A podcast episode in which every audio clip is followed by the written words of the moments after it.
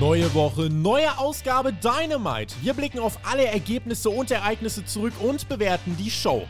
Hört den Spotfight Wrestling Podcast mit der Review zu AEW Dynamite. That's right now.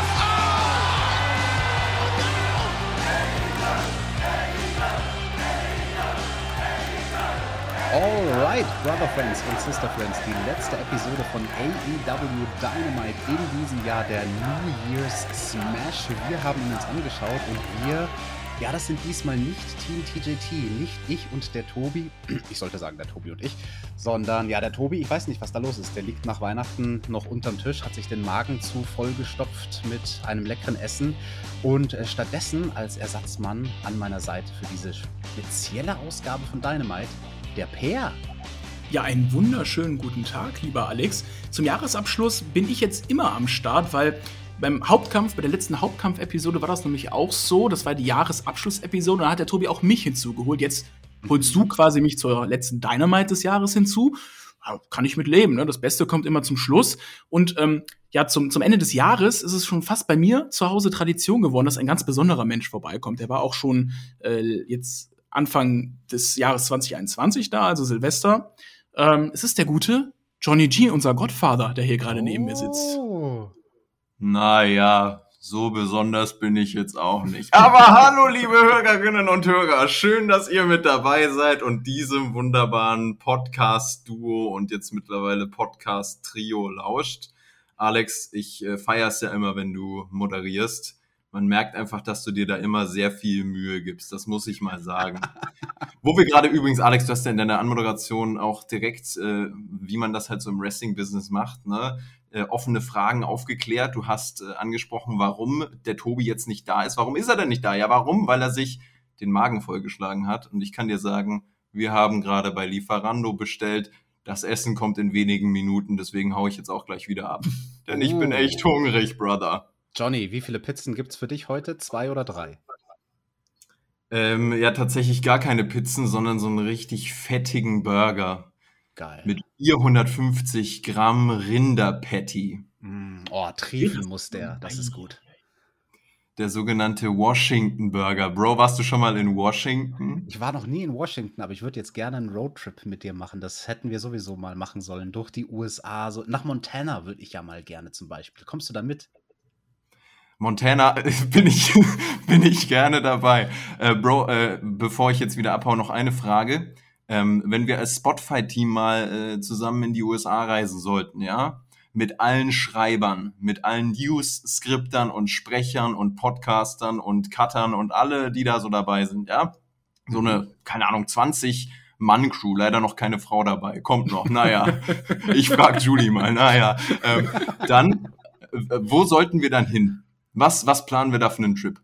Ja, du gesagt, kennst ja die USA. Ja, ja, ich will nach Montana. Das ist mein eines Reiseziel in den USA. Johnny, du und ich, wir haben auch neulich quasi zusammen aus der Mitte entspringt ein Fluss gesehen. Ein ganz schöner Film von Anfang der 90er mit einem ganz jungen Brad Pitt. Und da geht es ja auch, da geht es um Montana, da sieht man die Natur, da sieht man Brad Pitt dort beim Fliegenfischen. Johnny, lass uns doch sowas machen. Lass uns mit 20 Männern und deiner einen Freundin Fliegenfischen. Lass uns mit 20 Männern in die USA fliegen. Geil. Fliegen, per, jetzt, ich muss mal kurz was checken. Per, weißt du überhaupt, was Fliegenfischen ist? Jetzt bin ich mal sehr gespannt. Jetzt musst Fliegen, du delivern. Fliegenfischen. Jetzt musst du delivern. Jetzt, Jetzt musst du mal das Allgemeinwissen rausholen. Ist keine Fangfrage, ist einfach nur eine, eine Frage. Ähm, ja, Dynamite war eine coole Episode. Lass uns reinstarten. genau, weil wir waren ja bei Dynamite im Daily's Place. Johnny, äh, du machst nicht mit bei uns bei unserer schönen Review. Du hast Dynamite nicht gesehen, oder? Ich habe Dynamite äh, noch nicht gesehen, nein. Ich weiß ah. auch gar nicht, ob ich es mir jetzt anschauen werde. Äh, mal gucken. Ja, dann Aber ähm, dir einfach den Rest der Review an. Wenn du mal wieder merkst, dass Per äh, Lücken in der Allgemeinbildung hat, auch was so Wrestling angeht, kannst du ja Bescheid sagen. Ruf mich einfach an und dann komme ich wieder rein. Nein, wir lieben den Per. Das ist jetzt auch immer blöd, auf seine Kostenwitze zu machen. Wir lieben ihn. Gute Besserung, Per. Alright, Johnny. Ja, dann melde ich mich in spätestens fünf Minuten bei dir. Ach komm. Und damit würde ich sagen, Per, beginnen wir mit dieser Episode von AW Dynamite, denn die war an einem ganz besonderen Ort, der Heimat von AW sozusagen, dem Daily's Place in Jacksonville. Da waren wir jetzt schon, ja, seit seit einer kleinen Weile nicht mehr, aber während den Pandemietagen, da hat natürlich das Daily's Place, ja, Dynamite so ein bisschen gerettet und dort waren wir wieder in der alten Location und auch eine altvertraute Stimme am Kommentatorenpult, denn direkt zur Eröffnung der Show haben sie Jim Ross wieder ans Kommentatorenpult geholt. Er hat einen Entrance gekriegt mit seinem Entrance-Song, hat sich hingesetzt, ist jetzt nach seiner Hautkrebsbehandlung wieder am Start und wieder fit genug, um zu kommentieren. Das war doch schön, den guten JR direkt zu Beginn wieder zu sehen, oder? Ja, wirklich, wirklich schön, dass JR da jetzt auch so schnell von, seinem, von seiner Hautkrebsbehandlung auch recovered ist. Freut mich, freut mich sehr für ihn und ist natürlich immer ein Mehrwert auch im Kommentar. Deswegen umso schöner, dass er wieder dabei ist. Du hast gerade schon gesagt, AW ist wieder zu Hause gewesen in Jacksonville in Florida. Ähm, da kamen so ein bisschen Pandemic-Vibes auf. Ähm, ja, insgesamt muss ich aber sagen, also ich feiere die Stage einfach nicht so. Ich finde die einfach viel zu klein. Mhm. Ja, das ist ein Kritikpunkt, da bist du wahrscheinlich nicht der einzige Mensch auf der Welt. Ich finde es charmant, weil es irgendwie halt auch viele Erinnerungen auslöst. Aber ja, es ist eine andere Location auf jeden Fall. Ne? Dieses Amphitheater im Daily's Place, das ist einfach eine, eine andere Art von TV-Show dann auch. Ne? Und diese Show, die sollte dann direkt eröffnet werden mit Action, nämlich mit einem 10-Man-Tag-Team-Match. Mm. Nämlich auf der mhm. einen Seite die Babyfaces, der Jurassic Express, Christian Cage und die Tag-Team-Champions, die Lucha Bros, gegen FTR, Matt Hardy und die Private Party. Und ja, Tobi, äh, to Tobi wollte ich schon sagen, guck mal, ein freundlicher Versprecher. weil, weil Per, was ich sagen wollte, wenn der Tobi moderiert, dann würde der uns jetzt erstmal alles erzählen, wer hat welchen Move gemacht in diesem Match und dies und das. Es war ein 10-Man-Tag-Match, Leute sind durch die Gegend geflogen. Am Ende war Penta am Drücker für das Babyface-Team, aber Christian Cage taggt sich von hinten ein. Penta so nach dem Motto, ey Digga, was machst du da, was soll das? Und das führt dann auch zu ja, zu einer Art Ablenkung bei den Babyfaces, wodurch FTR sich den Sieg für das Heal-Team holen können. Die schnappen sich dann nämlich den Christian. Dann gibt es das Big Rig, ihr Finishing-Manöver. Und ja, FTR gewinnen für die Heels per. Was waren denn so deine Gedanken zu diesem Opener 10-Man-Tag-Team-Action? Ja, was, was soll ich dazu sagen? Also, ich habe die Ankündigung bereits am Vorabend auf Twitter gelesen und dachte mir, als Tony Khan drei Multi-Man-Tag-Matches bekannt gegeben hat, bitte nein. Ich, ich hatte wirklich keinen Bock auf drei Tag-Team-Matches. Und äh, klar, es ist ein cooler Opener gewesen. Also, das jetzt zehn Leute gehabt im Ring, wie du sagst, die fliegen durch die Gegend, die machen nices Wrestling, da kann auch jeder von denen catchen. Das sieht auch gut aus. Und ähm, das ist auch für einen Opener vielleicht ganz cool, aber mir hat das einfach auch nicht viel gegeben. Also aus storytechnischer Sicht, vielleicht also aus erzählerischer Sicht und auch ja, aus charakterlicher Sicht, da hat sich niemand weiterentwickelt in dem Match. Am Ende ähm, gewinnen die Heels und du hast dann ja dann, ich weiß nicht, ob es direkt nach dem Match war oder später am Abend, hast du dann ja so ein bisschen zwischen ähm, Jurassic Express und ähm, hier, den Lucha Brothers das Championship-Match aufgebaut. Die sollen, glaube ich, nächste Woche, war das mhm. nächste Woche? Genau. Nächste Woche gegeneinander kämpfen. Ja, das war, das war der einzige Mehrwert aus dem Match, aber das wirkte für mich einfach wie, ja, hier, hier ist Wrestling, guckt Wrestling. Aber einen großen Mehrwert hatte das nicht für mich ja, das war halt eine Möglichkeit, relativ schnell diese Erzählung voranzubringen mit dem Jurassic Express und den Lucha Bros, wie du schon gesagt hast. Später in der Show gab es dann ein kurzes Backstage-Segment, wo dann Christian Cage allen voran die Lucha Bros konfrontiert hat und wo Penta dann gesagt hat: Ey, Digga, du bist keine Legende, du bist ja noch nicht mal ein Tag-Team-Partner, der wirklich äh, kameradschaftlich sich verhält. Und ähm, die Lucha Bros, die haben dann durchaus dem Jurassic Express nahegelegt, ey Leute, wenn ihr die Zukunft sein wollt, dann solltet ihr euch vielleicht nicht mit der Vergangenheit abgeben, solltet ihr euch vielleicht nicht mit Christian Cage abgeben. Aber die Herausforderung zum Titelmatch haben sie dann doch angenommen, die Lucha Bros. Und ja, so sehen wir nächste Woche dann bei der ersten Dynamite-Ausgabe im neuen Jahr zwei Babyface-Teams um die Tag-Team-Titel gegeneinander wresteln. Ja, das ist jetzt nicht mega lange aufgebaut. Das war jetzt im Prinzip so der einzige ja. wirkliche Konflikt im Rahmen dieser Woche und dem Ten-Man-Tag-Team-Match. Wir haben ja den Jurassic Express und die Lucha Bros, die haben wir hier und da mal schon zusammen gesehen in den Shows, aber die waren eigentlich immer recht kameradschaftlich zueinander. Und ja, man hat halt jetzt irgendeinen Grund gebraucht, ähm, warum sie gegeneinander antreten. Der Grund ist halt eben, das Bindeglied sozusagen zwischen diesen beiden Tag Teams ist Christian Cage. Also es ist jetzt gar nicht mal so, dass der Jurassic Express groß den Beef mit den Lucha Bros hat, sondern die Lucha Bros haben den Beef mit Christian Cage und Christian Cage ist halt ja auf der Seite vom Jurassic Express und deswegen ähm, diese, dieses Match für nächste Woche. Da können wir mal äh, gespannt drauf sein. Ja, oder können wir das? Können wir da gespannt drauf sein? Per, meinst du, dass da ein Titelwechsel nächste Woche eventuell in der Luft liegt? eigentlich würde ich sagen nein, aber auch weil es ja der erst, die erste Show auf dem neuen Sender ist und auch die erste Show des neuen Jahres sein wird, beziehungsweise die erste Dynamite des neuen Jahres sein wird, könnte das passieren. Lass mich aber noch mal eine Sache anmerken, auch für die, für die Zuhörer. Ich werde diese Show heute als casual bewerten. Ich bin jetzt nicht jemand, der jede Woche Dynamite guckt und vielleicht in jeder Storyline drin ist, sondern ich bin jemand, der gerne Wrestling guckt, der ähm, hauptsächlich WWE schaut und aus dieser Sicht bewerte ich auch AEW heute. Das wollte ich einfach nochmal so, so anmerken für die Hörer. Falls dann sich jemand denkt am Ende, die haben auch geil gewrestelt. Ja, aber ich möchte das als Casual bewerten, ob mich das als Casual abholt und auch dafür sorgt, dass ich dann weiter in der nächsten Woche einschalte. Ja, wenn du dann heute der Casual-Zuschauer bist, dann nimmst du quasi die Rolle ein von meiner Freundin, weil meine Freundin, die ist genau das. Die ist der Stereotyp von einem Casual-Zuschauer, der hier und da mal Wrestling guckt, halt quasi äh, mitgefangen. Wenn ich halt Wrestling gucke, dann guckt sie manchmal halt auch mit. Und das finde ich immer eine ganz, ganz wichtige Perspektive. Ähm, funktionieren Sachen in Augen eines Casual-Zuschauers. Und wenn du das ansprichst, ne, du hast gesagt, dieses eine Titelmatch, haben wir jetzt etabliert, gibt es nächste Woche das ganz große Titelmatch, was es nächste Woche geben wird. Haben wir letzte Woche etabliert, da wurde das announced und wir so, okay, das kommt jetzt schnell. Das große Rückmatch um den World Title Daniel Bryan, Bryan Danielson kriegt eine zweite Chance gegen den World Champion, den Hangman Adam Page. Dieses Match werden wir auch nächste Woche auf der Card sehen. Da wird es um den großen Titel noch einmal gehen mit der Special Stipulation, mit den Punkterichtern, falls es wieder nach einer Stunde äh, keinen Fall gegeben hat. Und das ist vielleicht ein Hinblick auf diese Ausgabe, die dieswöchige Ausgabe, interessant, wenn wir auf die Formatierung achten. Denn so viel sei vorweggenommen, die beiden Hauptakteure, die nächste Woche in einem großen Titelmatch stehen werden, im Daily's Place sind sie nicht rausgekommen. Man hat sie zwar mhm. gesehen in Form von einem Videoeinspieler, den werden wir später kommentieren, aber das fand ich dann durchaus doch bemerkenswert, ne? gerade weil du den Casual-Zuschauer angesprochen hast. Und für einen Casual-Zuschauer finde ich, wenn du in der Woche, in der nächsten Woche ein großes Titelmatch hast, hätte mehr kommen müssen. Da hätte mehr kommen müssen für die, für die World Title Storyline.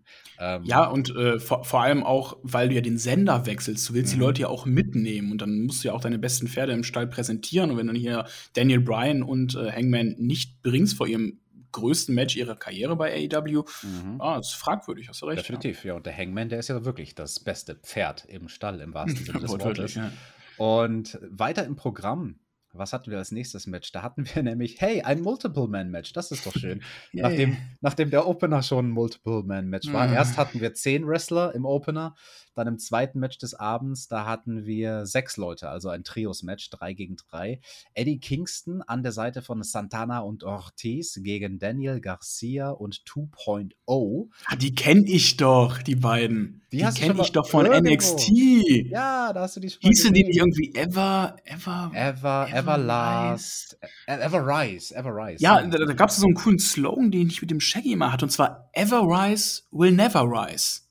Ja, ist das, das ist, hat sich das geändert in AW bei denen? Ja, das ist die Frage, ob sie äh, nach oben aufsteigen werden. Also zumindest kriegen sie hier und da Matches mit prominenten Gegnern und ich würde sagen, ein Eddie Kingston und Santana und Ortiz, das sind schon auch namenhafte Gegner für 2.0 und Daniel Garcia hier gewesen.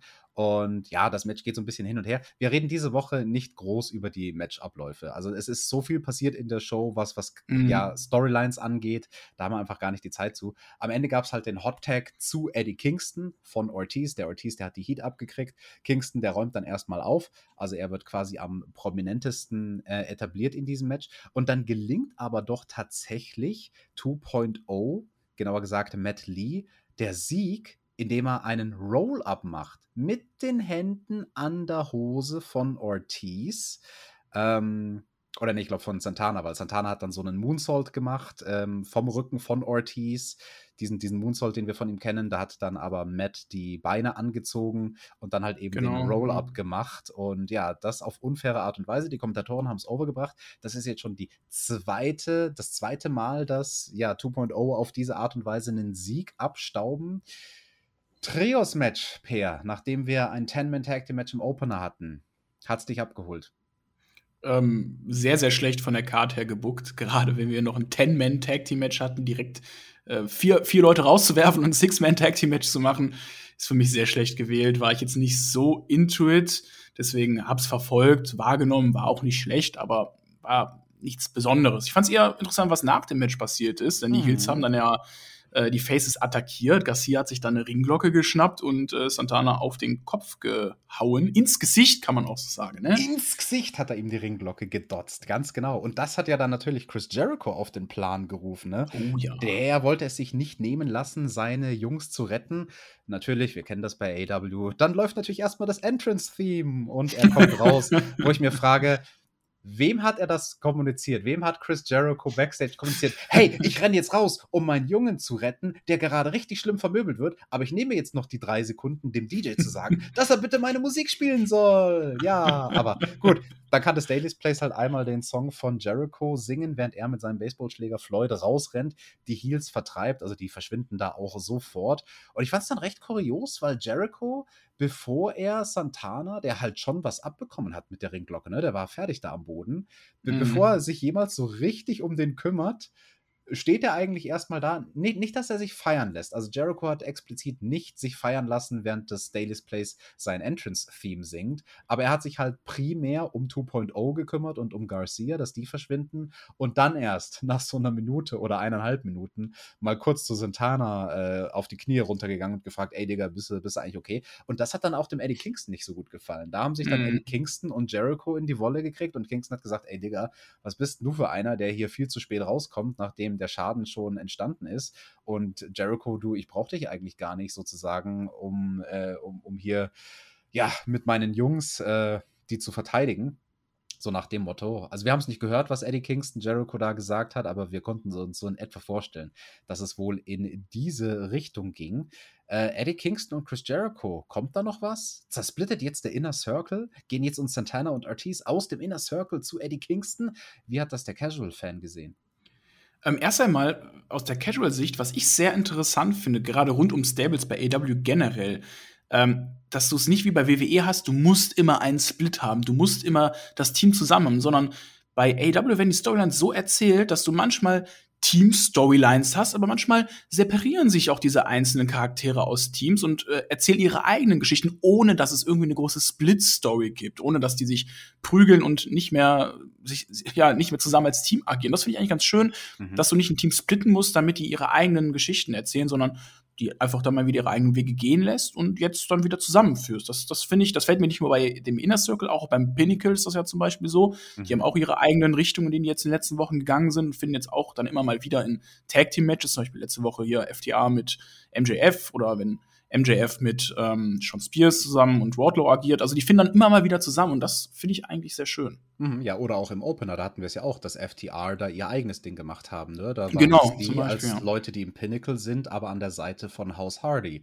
Ne? Das, das, das stimmt schon. Das äh, ist bei AW definitiv ein bisschen anders.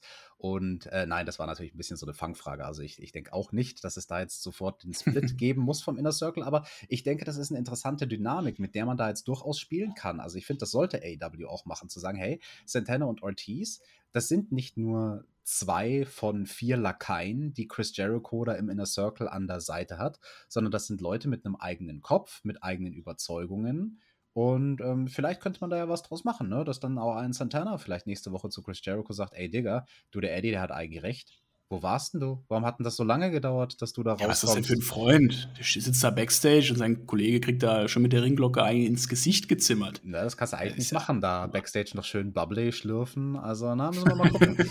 ob das ein Nachspiel haben wird für einen Chris Jericho. Aber apropos Backstage sitzen, Backstage sitzen haben wir dann auch jemand anderen sehen, nämlich den MJF mit seinen Jungs. Wir haben sie gerade angesprochen vom Pinnacle, zumindest der halbe Pinnacle, nämlich Sean Spears war da, der Chairman und ja, Wardlow, der saß da so ein bisschen grummelnd in der Ecke, während MJF geredet hat. Und das kann er ja sehr gut. Und er hat da durchaus einige Seitenhiebe rausgehauen, hat am Anfang so gesagt, ja, Sting, der ist doch ein Outlaw, Outlaw Macho Wrestling, so nach dem Motto. Und hat dann gesagt, ja, vielleicht sollte er sich überlegen, zu einer much more professional Wrestling Company zu wechseln. Da können sich jetzt alle äh, eins und eins zusammenzählen. Äh, oder 2 zu 2 zusammenzählen. Wie sagt man das im Deutschen? 1 und 1 oder 2 und 2? 1 und 1, ich glaube 1 und 1 zusammenzählen, ja. Genau, weil im Englischen, da zählt man 2 und 2 zusammen, warum auch immer.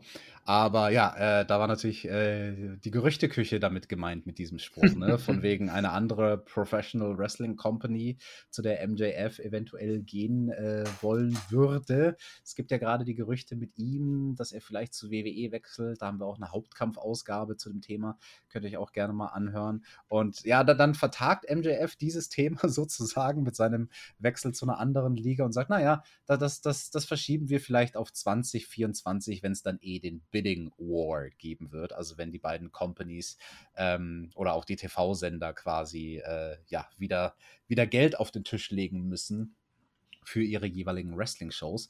Und dann spricht er von CM Punk. Ne? CM Punk ist ja MJFs großer äh, Erzfeind und er sagt, ah, CM Punk letzte Woche, der war ja ein absoluter Coward in diesem Six-Man-Tag-Team-Match, was wir da hatten. Der ist die ganze Zeit, das ganze Match über, ist CM Punk von mir fern geblieben.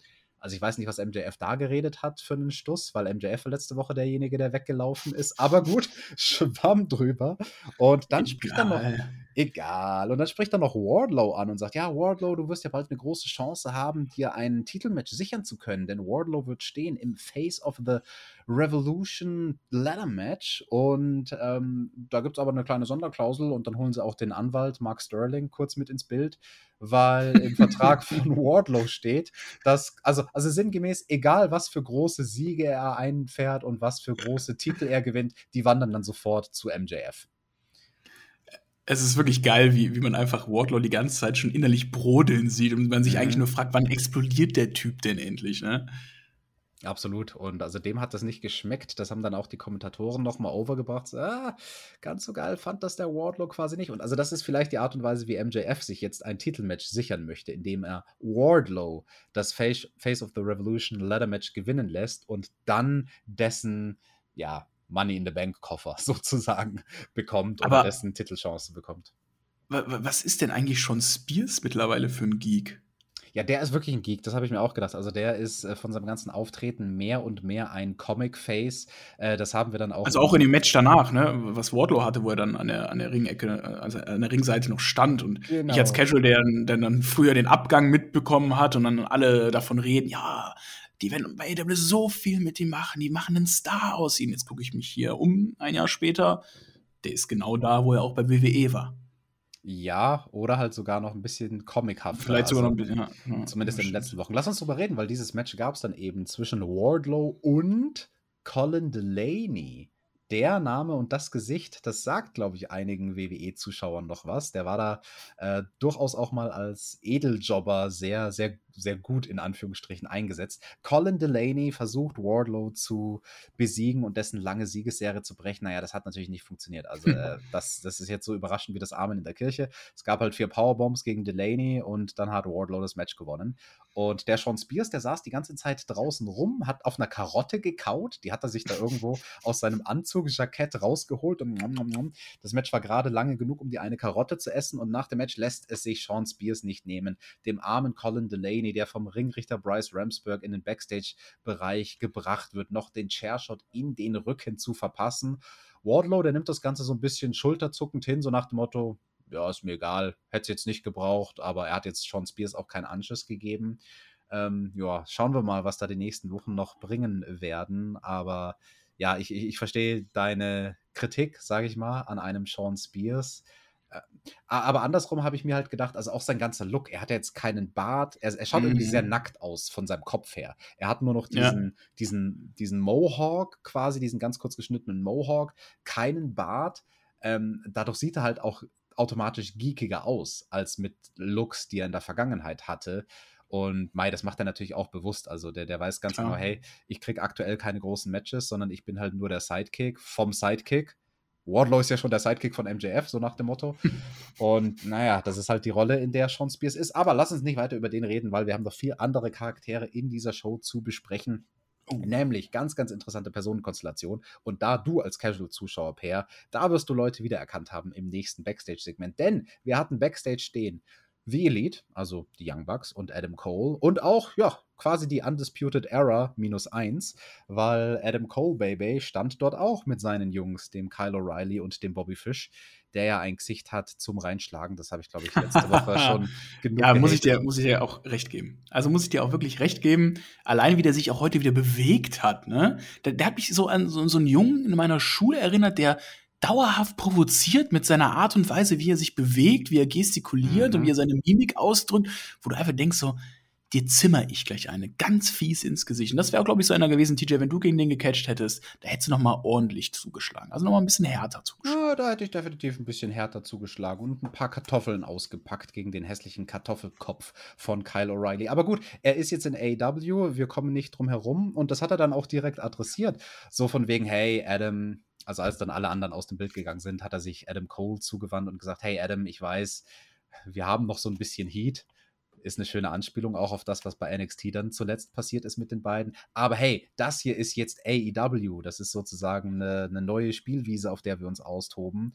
Und du, Adam, also ich weiß ja, dass der Bobby, der Bobby Fish, he, he's got my back.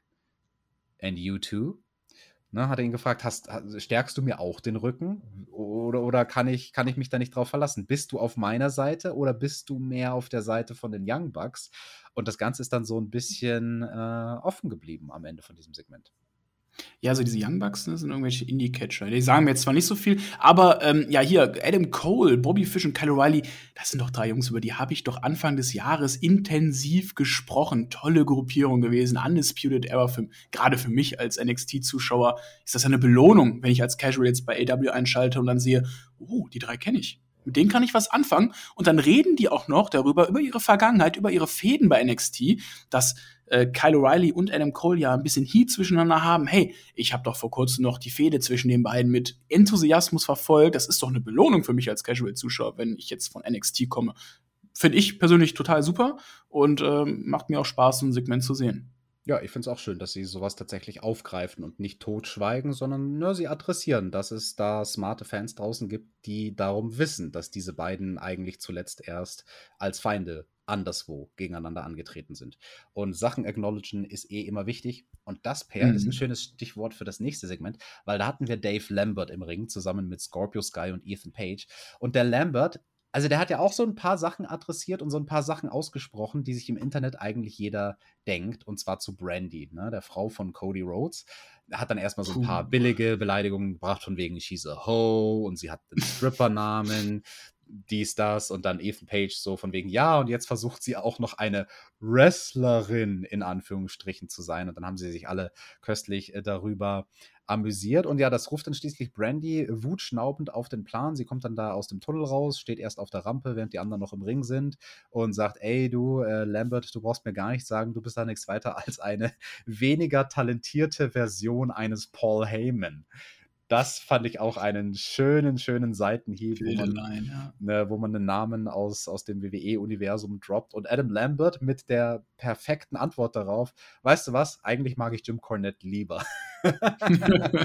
also da wird auch der sich freuen. Ja, und dann reden sie so ein bisschen hin und her und beleidigen sich. Das ganze Pair, muss ich ganz ehrlich sagen, kam mir sehr gescriptet vor. Das hat mich ja. auch sehr genervt. Also bei diesem Segment, da hast du wirklich gemerkt, jeder einzelne Satz war genau so, wie er dann gesagt wurde, vorher festgesetzt. Und zwar in einem Skript. Und das rattern wir jetzt einfach runter. Auch wenn ich sagen muss, am Schluss, da gab es ja dann zumindest einen coolen Spruch, aber auch der, der war halt so maximal gescriptet, wo dann äh, Lambert sagt, hey du, äh, ich bin ein Brazilian Jiu-Jitsu Black Belt und äh, eine Black Bitch. well, I'm a Black Bitch. Let's go.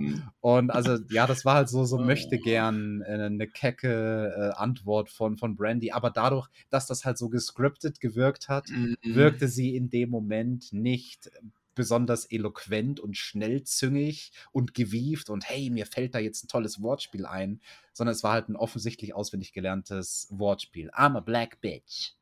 Ja, ich bin da wirklich zu 100% bei dir. Da waren wirklich geile Lines dabei. Also wirklich guter Schlagabtausch. Aber es war teilweise so eine unangenehme Gesprächsdynamik, dass mich halt dann von diesen guten Lines auch rausgebracht hat und ich dann nicht so richtig Intuit sein konnte. Waren wirklich geile Lines wie, wie Paul Heyman, den man hier erwähnt hat, oder Jim Cornette zum Beispiel. Aber Brandy, die wirkte einfach so heruntergeskriptet ja. und cringe, unangenehm, wirklich. Ja, cringe, das trifft es ganz gut. Also die Frau, ich will sie nicht als Wrestlerin sehen, ich will sie nicht mhm. als Rednerin am Mikrofon sehen bei einer Wrestling-Show. Die funktioniert für mich als Reality-TV-Charakter. Ja. Also bei Roads to the Top da kann ich mir die anschauen und da finde ich das vielleicht sogar unterhaltsam. Aber bei allem, was vorher gescriptet sein muss, äh, manche Leute können das einfach nicht. Manche Leute können einfach nicht organisch sich bewegen oder organisch sprechen in einer Situation, die gescriptet ist. Und am Ende des Tages ist das halt Schauspiel. Und dann müssen wir einfach feststellen, mhm. Brandy ist eine furchtbare Schauspielerin. Und naja, gut. Dustin versucht dann, bevor da irgendwie Schlimmeres passiert, dazwischen zu gehen. Also Dustin Rhodes, auch interessant. Cody lässt sich nicht blicken, sondern sein großer Bruder Dustin. Ja, der geht ja. dazwischen und hat dann aber den Rücken zu den Heels gedreht, kriegt den Cheap Shot von hinten ab. Und ja, so löst sich dann äh, diese Situation auf. Die, die Heels gehen natürlich äh, stiften und freuen sich, dass sie da den armen Dustin von hinten attackiert hat. Schwamm drüber über dieses Segment. Reden wir über das nächste. Das war nämlich viel interessanter. Das war das, was wir zu Beginn mal kurz angeteased haben, nämlich dieses Hype-Package, dieses Musikvideo zu dem großen Titelmatch, was wir nächste Woche haben werden, zwischen dem Hangman Adam Page und Danielson. Per, du als Casual, irgendwelche Gedanken zu diesem Video? Ähm, ja, hat schon Bock gemacht auf das Match und äh, das Match, das erste Match war ja auch ein ordentliches Wrestling-Feuerwerk. Aber ja, äh, ich glaube, also ich habe es mir nicht ganz angeguckt, dieses Match, das erste, diese ganzen 60 Minuten, weil das ist mir einfach zu lang als Casual für eine TV-Show. Das kannst du mal bei irgendeinem wichtigen Pay-Per-View bringen, zum Beispiel, oder sonst was. Aber ich hoffe, dass dieses zweite Match jetzt noch mal ein bisschen mehr ein anderes Spotlight einfach bekommen wird als das erste Match und einfach noch mal ein bisschen mehr Dynamik rausholen kann. Ähm, ja, ich hoffe am Ende, dass da Daniel Bryan den Titel gewinnt, weil dieser Title Reign aktuell von Hangman nichts Besonderes für mich ist und ähm, ich das auch nicht so ganz fühle. Es zieht einfach bei mir nicht. Es fühlt sich nicht so an, als ob er gerade der wichtigste Mann der Company ist. Und ähm, das erste Match war einfach pures Wrestling, aber nichts wie du gerade eben schon angesprochen hast, für mich als Casual, dass ich sage, okay, ich bleibe jetzt bei dieser TV-Show hängen. Sondern da, da müssen die andere Sachen versuchen, um dann in der nächsten Woche mich dann wieder zu gewinnen und damit ich auch dabei bleibe. Mhm. Ja, interessante Sichtweise. Also viele AW-Fans werden dir da natürlich widersprechen und sagen, natürlich, hey, klar. Von mir aus können die zwei Stunden lang wrestlen und eine ganze Episode von Dynamite damit füllen. Aber ja, sie werden bei der ersten Show beim neuen Sender ihr großes Rückmatch haben. Ich habe ja letzte Woche schon skizziert, was eine Version ist, die da passieren könnte. Die, die, die das maximale Verwalten sozusagen wäre.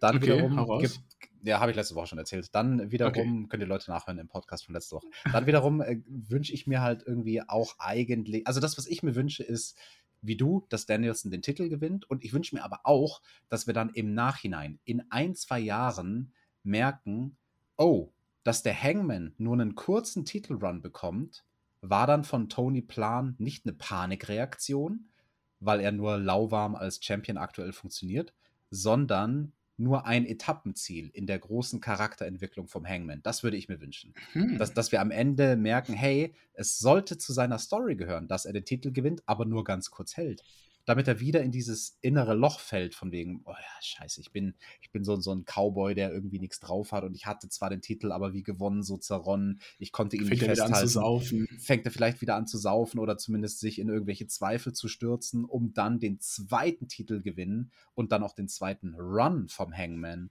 zu dem eigentlich richtigen Run sozusagen zu machen, zu dem Run, der dann wirklich einen Fokus bekommt, weil aktuell sehe ich das wie du, er ist einfach noch nicht so weit. Aber das ist das äh, eine Titelmatch, was wir nächste Woche haben. Dann haben wir noch dieses Tag Team Titelmatch nächste Woche, haben wir auch schon angesprochen. Wir werden ja nächste Woche noch ein drittes Titelmatch haben. Und das, obwohl diese Ausgabe von Dynamite gar nicht dieses äh, Special ist, weil wir werden ja dann auch noch kurz danach ähm, das Special haben, wo dann auch noch mal viele Titel auf dem Spiel stehen. Battle of the Bells.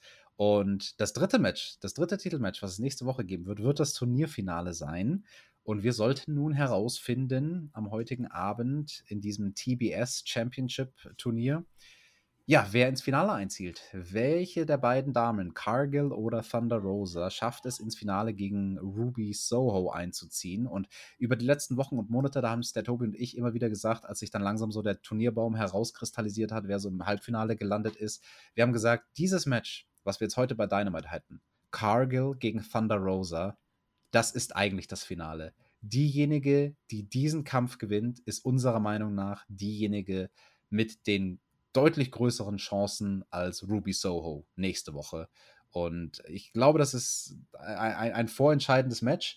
Als es dann vorbei war, müssen wir dann drüber reden. Da war ich mir dann nicht mehr ganz so sicher äh, ob die Siegerin dieses Matches auch TBS-Champion wird. Aber das, das ist der einzige Kampf der Show, per den ich mir rausgepickt habe, weil es auch ein Damen-Match ist und ich mag Damen-Matches und Damen-Wrestling. Da würde ich gerne ein bisschen mehr im Detail drauf eingehen, ähm, bevor wir uns deine Meinung zu diesem Kampf anhören. Mach ähm, das gerne. Genau, weil, weil es gab einige interessante Situationen und so viel sei gesagt, Cargill, die ist ja sonst nur bekannt für kurze Matches. Und das war das erste Mal, dass sie jetzt wirklich gefordert war.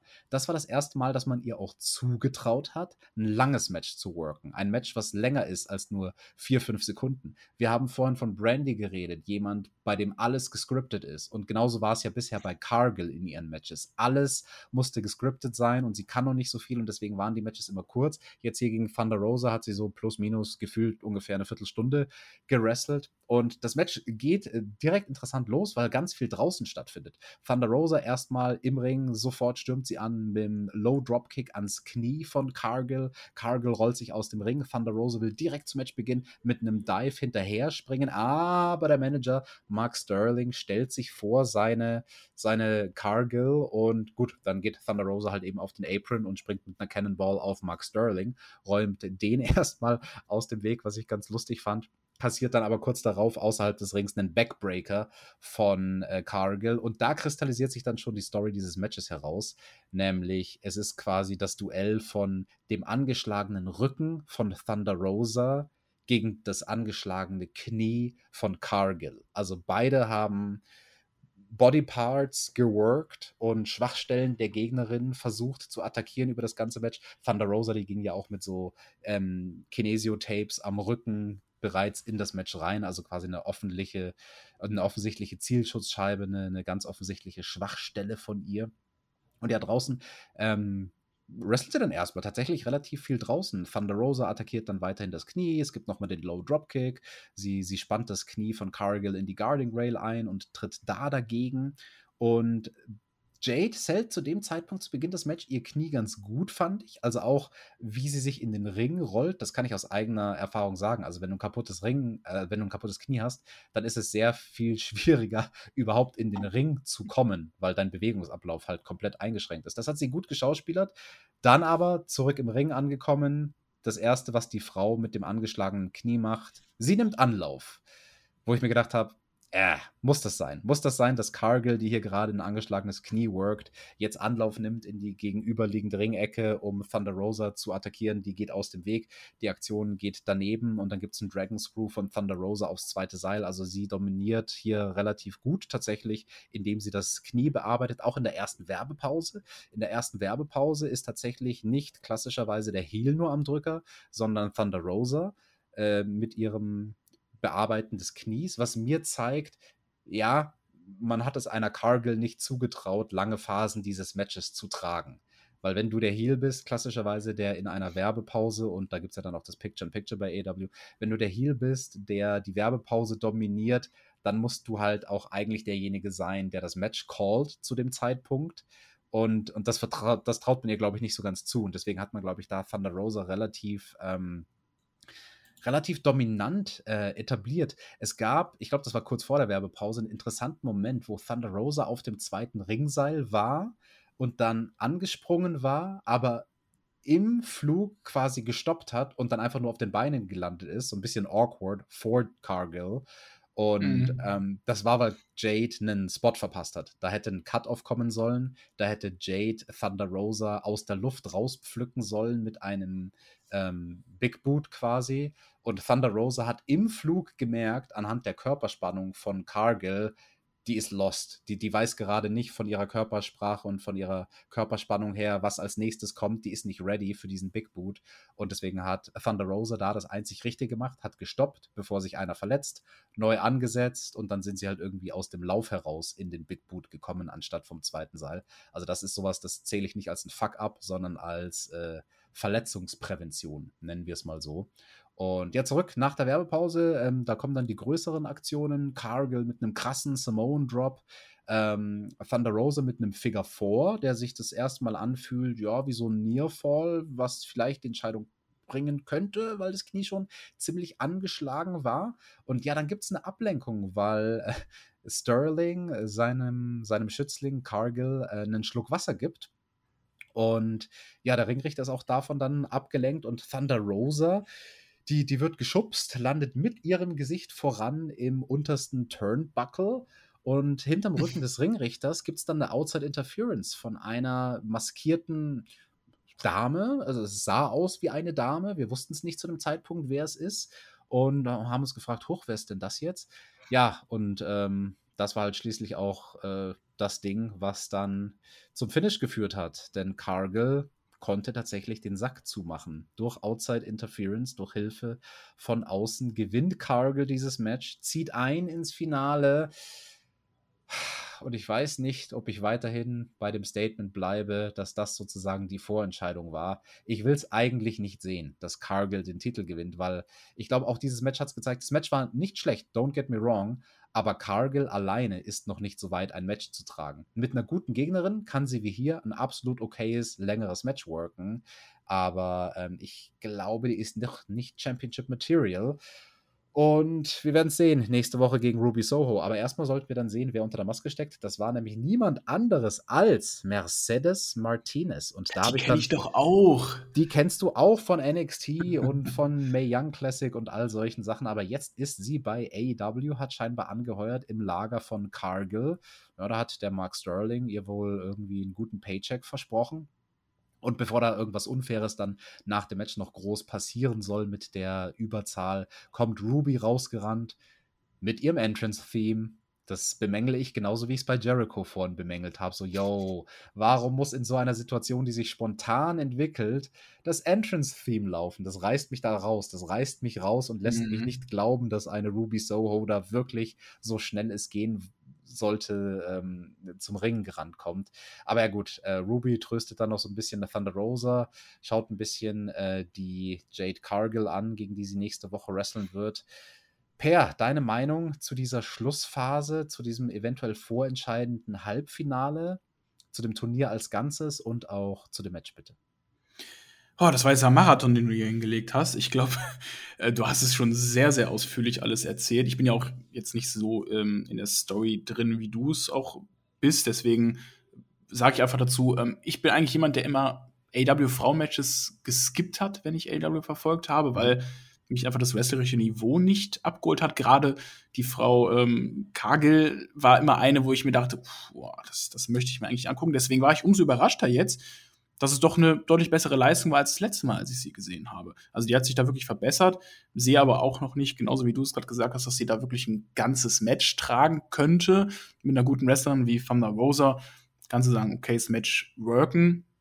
Ähm, dieser, dieser Big Boot, oder war das ein Bro-Kick? Ich weiß gerade gar nicht. Ähm, der war, der war der war ordentlich, ne? Genau, als er da gesessen hat, war er ordentlich, aber beim ersten ja. Mal hat sie halt den Einsatz verpasst. Und ich glaube, also ich könnte mir echt vorstellen, dass die Matchmaker bei AEW dieses Halbfinale äh, als so einen Testversuch gesehen haben, um herauszufinden, jetzt, wo man noch Kurs korrigieren könnte, jetzt bevor das Finale stattfindet, um herauszufinden, ob Cargill ready ist, ob sie ready ist für ein langes Match.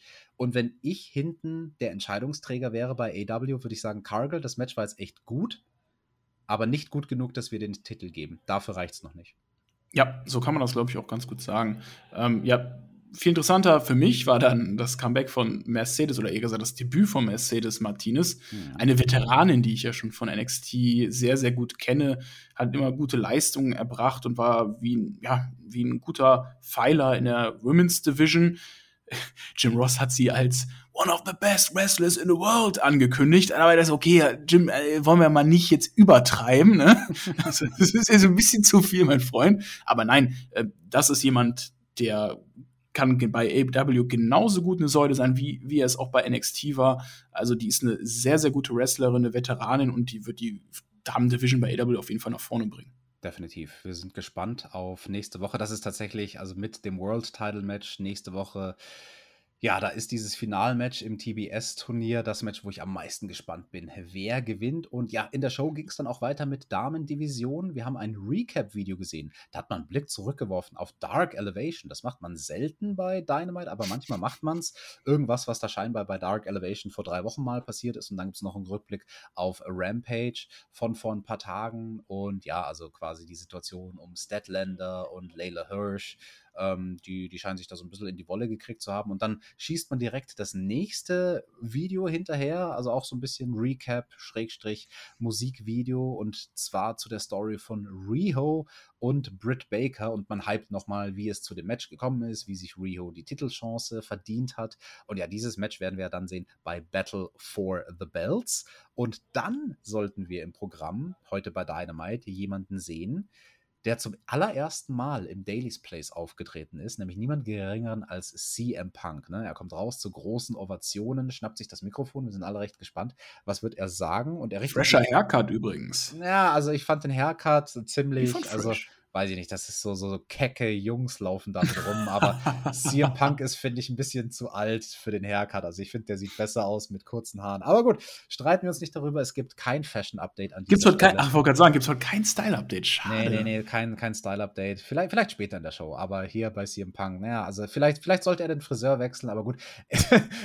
er, er wendet sich dann erstmal an Jim Ross, das fand ich sehr schön. Er adressiert das, er sagt, hey, mhm. ähm, es ist schön, dass Jim Ross wieder hier ist und das freut mich und es freut mich auch hier im Daily's Place zu sein. Da bin ich jetzt zum allerersten Mal. Das ist ja quasi the home of AEW und ich erinnere mich zurück, äh, quasi fast auf den Tag genau vor einem Jahr. Da gab es aus dem Daily's Place die Tributshow zum Tod von Brody Lee, also wo man ihn gefeiert hat nochmal und seine Karriere und sein Leben zelebriert hat, nachdem er halt leider viel zu früh von uns gegangen ist und Brody mhm. Lee, na, das war ja auch ein langer Weggefährte von CM Punk und da hat CM Punk gesagt, hey, als ich das gesehen habe, da wusste ich, hier will ich sein, aber, und das war eine tolle Überleitung, es gibt jemanden hier bei AEW, der scheint gar nicht hier sein zu wollen, nämlich dieser MJF. Ne? Also das spielte an auch auf das, was MJF vorher in der Show gesagt hatte, von wegen, ach ja, ich überlege ja schon, vielleicht so in Richtung WWE zu gehen, gucken wir mal, wann ich das mache.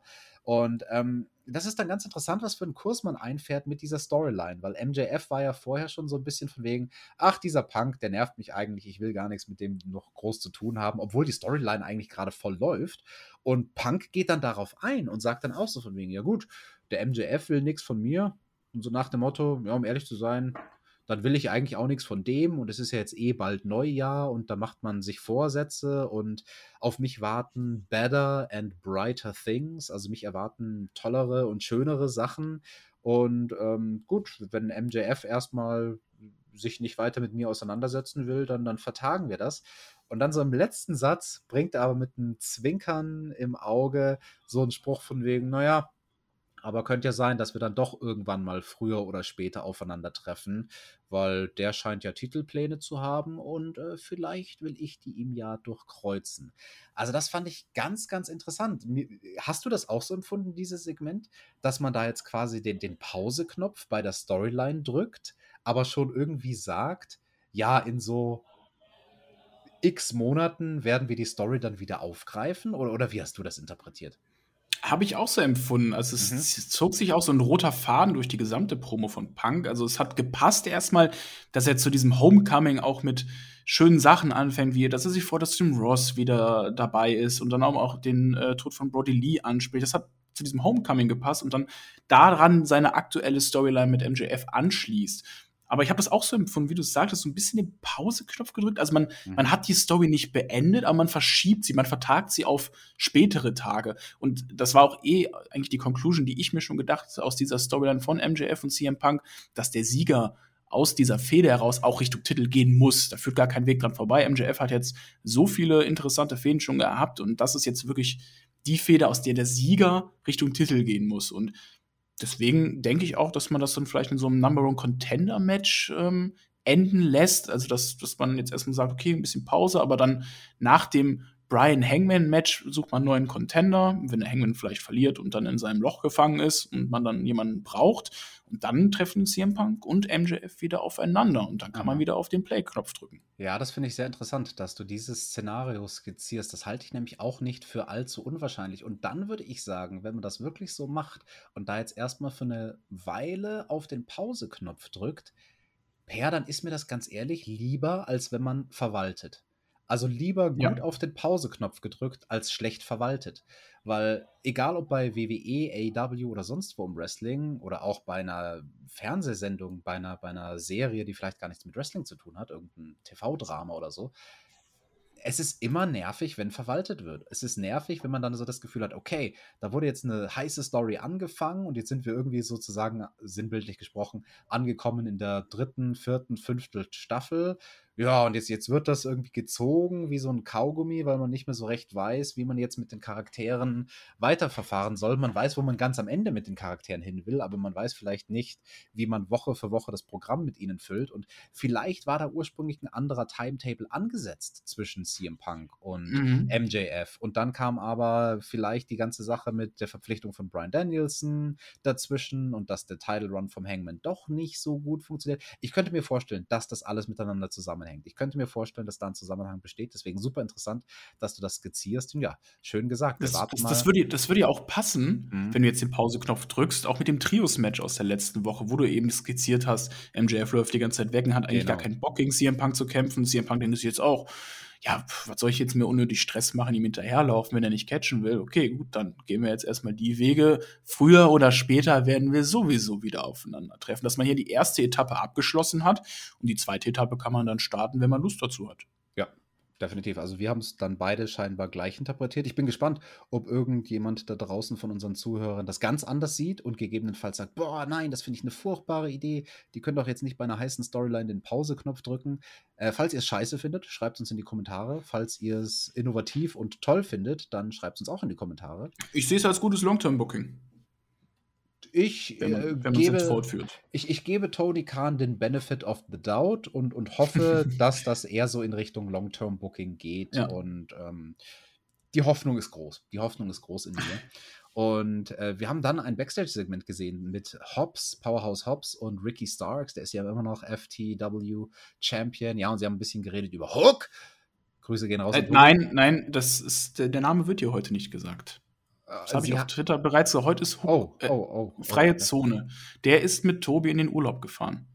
Ich Nein. verstehe. Ja, ich habe hier neben mir auf meinem Schreibtisch nur diesen winzig kleinen Hook-Aufsteller stehen. Den habe ich auf Twitter gepostet. Also der Tobi. Sollst diese Namen nicht sagen, TJ. Das habe ich schon wieder gesagt. Es tut mir leid. Also auf jeden Fall reden Ricky Starks und Powerhouse Hobbs über de den anderen Mann in ihrem Stable. Und dann reden sie auch. Der in die Steckdose gegriffen hat. könnte man so sagen. Und über Dante Martin reden sie ein bisschen und dass der ja ganz heimtückisch ist und dass da noch eine Rechnung offen ist und dies, das, Ananas. Schauen wir mal, wie das dann die nächsten Wochen weitergeht. Dann kam ein Rückblick, den fand ich interessant. Nämlich, es ging um den Titel Gewinn von Cody. Wir sind leider noch nicht in einer Welt, wo wir hier beim Spotify Podcast Rampage Reviews machen. Das gibt es erst ab 2022. Das könnt ihr dann auf Patreon hören. Haben wir euch letzte Woche angekündigt und erklärt, warum es das Ganze auf Patreon zu hören gibt und eben nicht for free. Ist eine Zusatzleistung, die wir dann machen. Aber das ist jetzt so ein Fall gewesen von Rampage, die vergangene Ausgabe. Da hätte ich mir gewünscht, dass wir Reviews machen, weil da ist halt jetzt wirklich mal was Großes passiert. Cody hat die TNT Championship gewonnen. Mhm. Zum dritten Mal. Er hat Sammy Guevara entthront. Und ich fand es hochgradig interessant. Also dieses Rückblick, wie es war nicht mal wirklich ein klassisches Rückblickvideo. Man hat eigentlich nur so ein paar Momente aus dem Match gesehen. Und ähm, es gab interessanterweise nicht mal in der heutigen Ausgabe von Dynamite nirgendwo den Money Shot zu sehen vom neuen Champion Cody mit dem TNT-Titel. Man hat sich in diesem Recap-Video zu Rampage darauf fokussiert, okay, das, die, die Manöver, die es dann so gegen Ende des Matches gab. Und man hat dann ganz groß den Fokus gemacht auf Sammy, der nicht mehr Champion ist. Man hat jetzt aber noch nicht in den Fokus so sehr gerückt, dass Cody der Champion ist. Und Cody, ebenso wie Hangman und Danielson, ist ja bei dieser Ausgabe im Daily's Place nicht in Erscheinung getreten. Also finde ich, mhm. find ich bemerkenswert, dass man bei Rampage einen Titelwechsel bringt und dann das nicht melkt bis zum geht nicht mehr bei Dynamite, weil ich war da eigentlich sehr gespannt drauf. Oh, wie wird sich Cody jetzt präsentieren als neuer TNT-Champion? Ich habe es auch auf Twitter geschrieben.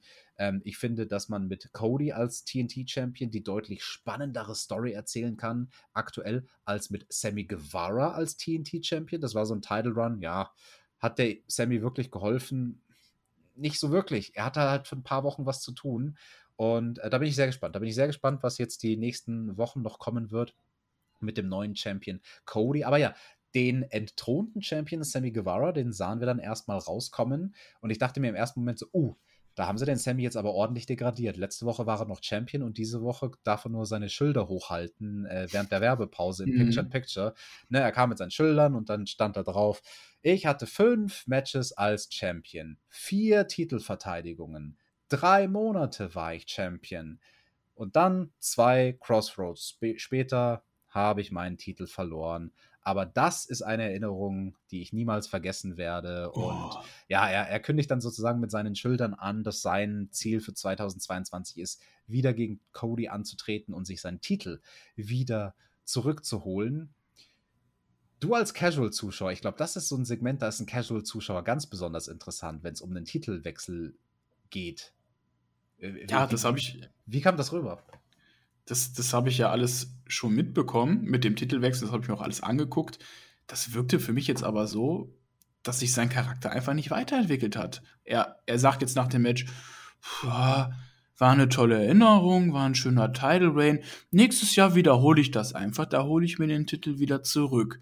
Aber ja, so schlimm ist es jetzt ja auch nicht. Also so wirkte das auf mich. Ich denke mir nur so, ja, hä, keine Ahnung, mach doch einen Heel-Turn oder so, weil du jetzt den Titel verloren oder tu irgendwas in deinem Charakter, was dich vielleicht entwickeln könnte. Sei jetzt ein bisschen mehr Badass oder sei, sei einfach wütend, dass du den scheiß Titel verloren hast, aber tu doch nicht so, ja, passiert, okay, nächstes Jahr, neues Jahr, neues Glück. Da war null Entwicklung für mich drin.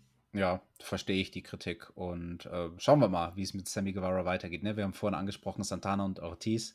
Da ist es spannend, wie es mit den Mitgliedern vom Inner Circle weitergeht. Und Sammy ist ja auch immer noch ein Mitglied vom Inner Circle. Mal gucken, ob er noch mehr in Richtung Singles Wrestler geht im neuen Jahr. Jemand, der deutlich mehr einen Grant hatte als Sammy Guevara nach seiner Titelverteidigung, war Hikaru Shida. Die hat nämlich einen Grant auf Serena Deep. Auch dazu haben wir ein Recap-Video gesehen. Und dann hatten wir einen speziellen Interviewgast von Tony Schiavone im Ring, nämlich Brian Pillman Jr. Ne? Dessen Tag Team Partner, der gute Griffey Boy, der wurde ja letzte Woche weggemacht von Malachi Black. Und ähm, gute Promo von Brian Pillman Jr., da kannst du uns gleich vielleicht nochmal erzählen, was für, für Sätze oder, oder Statements du in der Promo interessant fandest. Ganz am Ende endet das dann damit, dass er halt Malachi Black adressiert und der taucht dann auch auf. Das Licht geht aus, und, und, und, wo ist der Malachi, fragen wir uns. Wird er hinter ihm stehen und ihm wieder die Black Mist ins Gesicht sprühen? Nee, Malachi erscheint erstmal nur auf der Bühne, steht da mit seinem furchterregenden Geweih auf dem Kopf. Das Licht geht nochmal auf, aus. Wir erwarten alle, dass er jetzt im Ring auftauchen wird. Das Licht geht an und er ist weg. Und das waren so ein bisschen. Und der Undertaker ist da. der Undertaker ist da, das wäre schön. Undertaker to AEW confirmed, das würde ich mir wünschen. Nein, ähm, Malachi Black ist die Undertaker-Version von AEW. Er spielt seine Kopfspielchen, auch das hat der Undertaker früher gerne gemacht. Und ähm, Brian Pillman Jr. und Malachi werden wir dann nächste Woche wrestlen sehen. Deine Gedanken zur Arbeit von Brian Pillman Jr. am Mikrofon?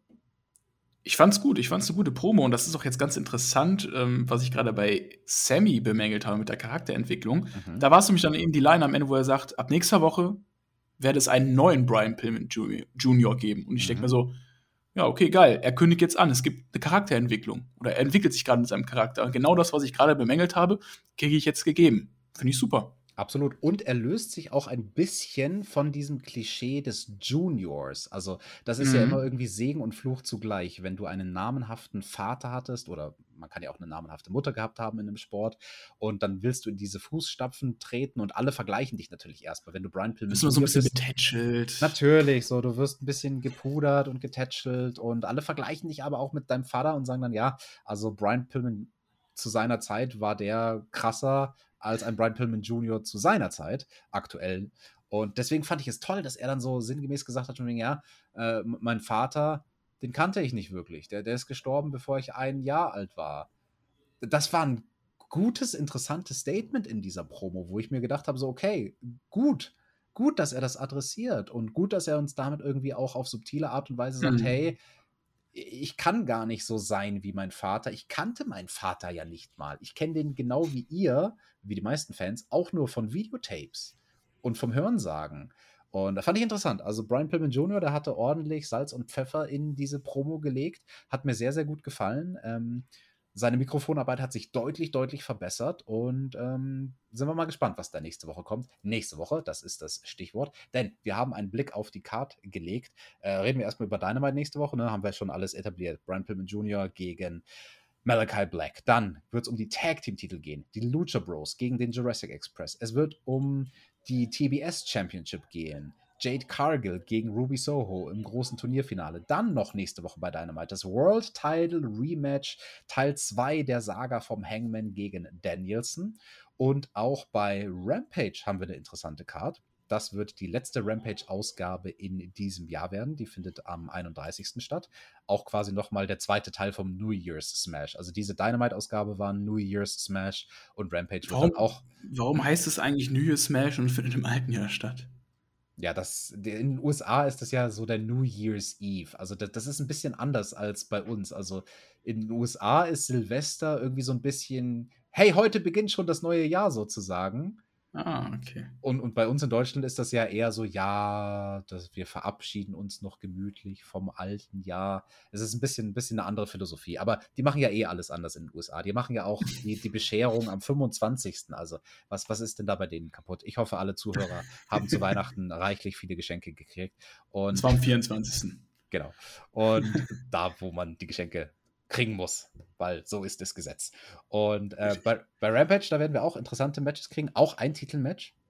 Cody, der, der setzt seinen neu gewonnenen TNT-Titel direkt mal aufs Spiel gegen Ethan Page. Ähm, ich würde mal sagen, den wird er wahrscheinlich verteidigen, aber warten wir es ab. Und Darby, der wrestelt gegen Anthony Bowens. Wir bekommen dann auch Videoeinspieler während dem Card Rundown. Einmal von Anthony Bowens und also den beiden Jungs von The Acclaimed und dann noch von Darby und Sting. Wobei ich aber sagen muss, beide Promos von beiden Zweierkonstellationen fand ich relativ lahm. Hätte es jetzt nicht gebraucht, oder? Oder hattest du das Gefühl, wow, was für Promos? Nee. Schon, oder? Also da sind wir uns einig. Das war irgendwie so, ja, ja. Wir, wir, brauchen eine Promo, um eine Promo zu haben. Naja, gut. Und dann nächste Woche bei, also, oder besser gesagt, äh, diese Woche ja noch, bei Rampage. Es wird ein Street Fight geben, ein Street Fight von den Damen. Tag Team Street Fight. Penelope Ford und Bunny gegen Ty Conti und Anna Jay. Das könnte gut werden, das könnte aber auch richtig scheiße werden. Ich bin mal drauf gespannt auf Rampage. Aber damit, lieber Per, zum Main Event. Ähm, wir bekommen oh. was, was wir noch gar nicht hatten in dieser Ausgabe von Dynamite. Wir bekommen Multiple Man Action. Ein Endlich, ja. Endlich nice. mal ein paar Wrestler gleichzeitig im Ring. Das ist doch eine schöne Sache. Das große In-Ring-Debüt von unserem Liebling, dem Bobby Fish mit dem Gesicht zum Reinschlagen. Er wrestelt das erste Mal bei AW an der Seite von seinem Tag-Team-Partner. Bobby Fish, Bobby Fish und Kyle O'Reilly zusammen, Red Dragon und Adam Cole ja, gegen die Best Friends. Die sind auch wieder in ihrer Top-Besetzung unterwegs. Ne? Ähm, wir haben das Comeback gesehen und äh, von, von Trent, Fragezeichen. Er ist wieder vereint mit Chuck Taylor und Orange Cassidy und das ist das Match, was wir hier zu sehen bekommen. Ich mache es relativ schnell am Anfang. Ähm, haut der Kyle O'Reilly, also der darf natürlich anfangen für sein Team als Debütant sozusagen, der haut erstmal relativ schnell den Chuck Taylor aus dem Ring, braucht dann ein bisschen hochkarätigeren Gegner kriegt dann Trent. Und äh, die waren sehr ebenbürtig, fand ich interessant. Also deren Opening-Sequenz endet dann auch mit einem doppelten Kick. Also sie gehen gleichzeitig zu Boden. Die Kommentatoren bringen auch over, ja, die beiden kennen sich gut aus ihrer Zeit bei New Japan Pro Wrestling. Und ja, äh, es, es, war ein Trios-Match, es war definitiv gut und auch Red Dragon sind im Ring gut. Das sind nur zwei Leute, die ich persönlich einfach nicht ausstehen kann und langweilig finde. Nichtsdestotrotz muss ich acknowledgen, dass sie natürlich gute Worker sind. Und so war auch, denke ich, äh, dieses Main Event Match definitiv gut, oder? Per, hast du das anders empfunden? Das war wrestlerisch spitze. Das, da kann man nichts zu sagen, keine Frage. Für mich ist es ja auch cool, jetzt die Undisputed Era wieder als Team in ihrer Urform zu sehen. Ähm, aber bei dem allen Gerede, ja, hey, geil, Kyle O'Reilly ist back, wir haben jetzt die Undisputed Era bei AW. Muss ich auch dazu sagen, ich habe Kyle O'Reilly und Bobby Fish bei AW ausgiebig analysiert und nachdem sie sich gesplittet haben von Adam Cole, haben beide nicht als ähm, Singles-Wrestler funktioniert. Also sie mhm. haben wirklich beide im, im Mainstream-Wrestling schon die ganze Zeit nur in einem Stable funktioniert und waren darin stark. Ihre Singles-Runs waren ja, Kyle Riley hatte wenigstens einen gegen Adam Cole in seiner Fehde bei NXT, aber weiß ja jetzt, wo er jetzt auch ist. Ähm, deswegen, die, die werden auch bei AW keine großen Singles von uns haben. Also die werden jetzt in diesem Stable eine gute Rolle spielen. Du hast diese Undisputed Ever Vibes, die du jetzt hier mit reinbringst bei AW, aber irgendwann ist das halt auch auserzählt und äh, deswegen sehe ich jetzt auch keinen großen Mehrwert sowieso für beide bei AW. Ja, schön gesagt, schön analysiert, auch mit dem Background bei NXT. Und ja, du hast es gesagt, Undisputed Era, in Anführungsstrichen, also so dürfen wir sie ja eigentlich nicht nennen bei AEW, aber das ist ja die Geschichte, die man uns erzählt, ne? Die ehemaligen Weggefährten von der Undisputed Era, Red Dragon und Adam Cole. Aber Adam Cole, der ist halt so zwiegespalten, weil der ja auch irgendwie in der Elite drin ist und die Young Bucks und die Young Bucks mögen Red Dragon gar nicht mal so unbedingt und sind dann aber dennoch diejenigen, die das Match entscheiden. Also die Young Bucks. Die Young Bucks sind diejenigen, die dieses Match entscheiden, weil Brandon Cutler kommt raus, als es für die Heels schlecht aussieht lenkt erstmal alle ab mit seinem komischen Kühlspray und dann hinterm Rücken vom Ringrichter kommen die Young Bucks. Es gibt die doppelten Superkicks von ihnen und dann ist es ein leichtes für Red Dragon abzustauben, noch ihr Parademanöver zu machen mit diesem Brainbuster plus äh, Kick-Kombination. Bin ich nicht sicher, ob das bei AW jetzt schon einen, einen, Namen hat, dieses Manöver. Ja, und dann gewinnen sie. Ne? Also sie, sie holen sich hier den Sieg für das Heal-Team. Per, was erwartest du dir für diese Storyline rund um Adam Cole, der hin und her gerissen ist zwischen Red Dragon und den Young Bucks? Ja, das ist ja eigentlich eine ganz coole Storyline, die du hier auch erzählst. Ähm, diese Zwiespalt zwischen The Elite und äh, Red Dragon. Ähm, ich glaube, am Ende turnt Adam Cole gegen die Young Bucks und vereint sich mit seinen ehemaligen Weggefährten bei WWE wieder, weil die Elite ist ja auch so groß, wenn Kenny Omega irgendwann mal wieder zurückkommt, kannst du hier perfekt ein Trios-Match, wir lieben Trios-Matches, kannst du endlich bringen. Ist doch super. Nee, deswegen, das hat auf jeden Fall seine Daseinsberechnung, die Story, die du erzählst. Und Adam Cole wird am Ende dann turn gegen die Young Bucks. Bin ich mir eigentlich sicher. Da gibt es eine große Superkick-Party. Am Ende gibt es ein Feuerwerk. Wir sind alle glücklich. Und Kyle O'Reilly und Bobby Fish können A-Double verlassen. Perfekt. Ist doch super. das gefällt mir, das Szenario. Ja, schauen wir mal. Schauen wir, ob es so kommen wird. Und damit würde ich sagen, zum Fazit, weil wir sind am Ende der Show angelangt. Es war eine Ausgabe mit vielen Multiple-Man-Matches. Darauf sind wir jetzt schon rumgeritten. Das ist sehr repetitiv. Dann wiederum war es eine Ausgabe, wo äh, eine interessante Entwicklung passiert ist in der Damendivision. Wir wissen jetzt, wer im Finale stehen wird in dem großen TBS-Turnier, was sich über Wochen und Monate gestreckt hat. Da bin ich interessiert daran. Wir haben mit Martinez eine Newcomerin an der Seite von Jade Cargill. Wir haben sehr, sehr viele Segmente in der Mitte der Show, also sehr viele Recaps und sehr viele Videos und sehr viele Charaktere, deren Geschichten zwar ein bisschen nochmal gerecapt werden, aber die nicht in Erscheinung treten. Also das muss ich auch nochmal herausstellen. Es ist die Woche vor dem großen World Title Match und weder der Hangman kommt raus, noch Danielson kommt mhm. raus und auch der neue TNT Champion Cody kommt nicht raus. Das sind so drei Leute, die hätte ich gerne gesehen in dieser Ausgabe und zwar nicht nur in Form von einem Videopaket. Ähm, unterm Strich ja, es war so ein bisschen die Übergangsepisode, bevor nächste Woche mit dem Senderwechsel richtig auf die Kacke gehauen wird. Ne, es war die letzte Ausgabe von Dynamite auf TNT. Sie wechseln jetzt zum Mothership, zum größeren Muttersender Sender TBS nächste Woche. Und ähm, ja, man, man musste halt diese Woche so ein bisschen ver verwalten, wäre böse gesagt, aber ähm, das war so eine klassische Woche, wo, wo die Storylines sich erst noch ein bisschen zuspitzen müssen und die Kulmination, ein Lieblingswort von Johnny, ja. die sehen wir dann nächste Woche. Ja, eigentlich gutes Fazit deinerseits. Es war eine durchschnittliche Wrestling-Show. So kann man das, glaube ich, ganz gut betiteln. Man hat hier diese Show dafür gewählt, um einfach mal einen kleinen Cooldown zu machen und sich das große Feuerwerk jetzt für die nächsten Wochen aufgehoben, wo es am neuen Sender losgeht weiß nicht, ob das die richtige Entscheidung war, weil wenn man einen Sender wechselt, dann sollte man auch noch mal ein paar knallende Dinge bringen, um die Leute auch mhm. mitzunehmen. So, so war es ja auch bei uns, als wir vom Perkix WWE-Kanal auf den Spotify Podcast umgezogen sind. Wir haben da auch ordentlich versucht, Promo zu machen, um die Leute einfach mitzunehmen, weil wir wissen, wie schwer sowas ist. AW hätte dadurch vielleicht dann auch ein paar mehr Leute mitnehmen können. Ja, jetzt haben sie es halt so gemacht. Es war jetzt auf jeden Fall eins der Specials, das jetzt nicht wirklich ein Special-Namen, ein Special-Titel verdient gehabt hätte. Da war der mhm. Holiday Bash, Holidays Bash auf jeden Fall das deutlich äh, interessantere Special. Schön gesagt. Und du hast einen wichtigen Punkt auch angesprochen, Leute rüberzubringen von A nach B. Da habe ich auch privat mit Johnny schon sehr, sehr viel drüber geredet, wie schwer das ist. Ich glaube, das unterschätzen ganz viele Leute. Es ist so unglaublich schwer, Leute von einer Plattform, was auch immer diese Plattform ist, zu einer Plattform, zu einer anderen Plattform zu bringen. Und selbst mhm. wenn es von dem einen TV-Sender zum anderen TV-Sender ist. Es ist schwierig, die Leute zu transferieren. Dann wiederum bei so einer speziellen Fanbase wie AW würde ich sagen, mache ich mir keine allzu großen Sorgen, weil die meisten Leute, die AW gucken, sind Leute, die es jede Woche gucken. Also ich glaube, da werden ganz, ganz wenige Leute nur verloren gehen, die sich nächste Woche fragen, hoch, jetzt habe ich äh, Mittwoch 20.15 Uhr TNT eingeschaltet und da läuft jetzt gar kein Dynamite mehr. Hä, wo kann ich das jetzt gucken? Äh, wir werden es nächste Woche sehen in den Ratings. Damit sind wir am Ende angekommen. Ich äh, bitte euch, liebe Zuhörer, natürlich darum, sagt uns eure Meinung, falls ihr hier im Chat mit aktiv wart bei der Premiere dieser Ausgabe.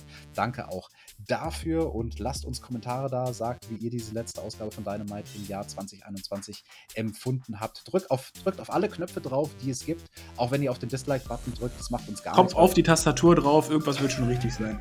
Ganz genau. Irgendwelche Knöpfe drücken, subscribe und tralala und der Pair, der hat die Schlussworte. Ja, das war unsere allererste offizielle Review von Team TJP. TJP! Ja, so geht das nämlich. Ne? Endlich mal eine oh, äh, freie Zone von einem bekannten Wrestler, den der Tobi ja immer so zitiert, fand ich sehr angenehm und sehr schön. Auch mal jetzt selber über LW mit dir sprechen zu können, hat äh, mir sehr viel Spaß gemacht und ähm, ja, vielleicht hört man mich ja irgendwann mal wieder, wenn der Toaster hier im Urlaub ist. Bis dahin verbleibe ich mit den Worten erstmal einen guten Rutsch ins neue Jahr. 2022 wird hoffentlich besser als 2021. Und äh, auch nächstes Jahr solltet ihr die Hände über der Bettdecke halten. Ich bin raus. Ciao, ciao.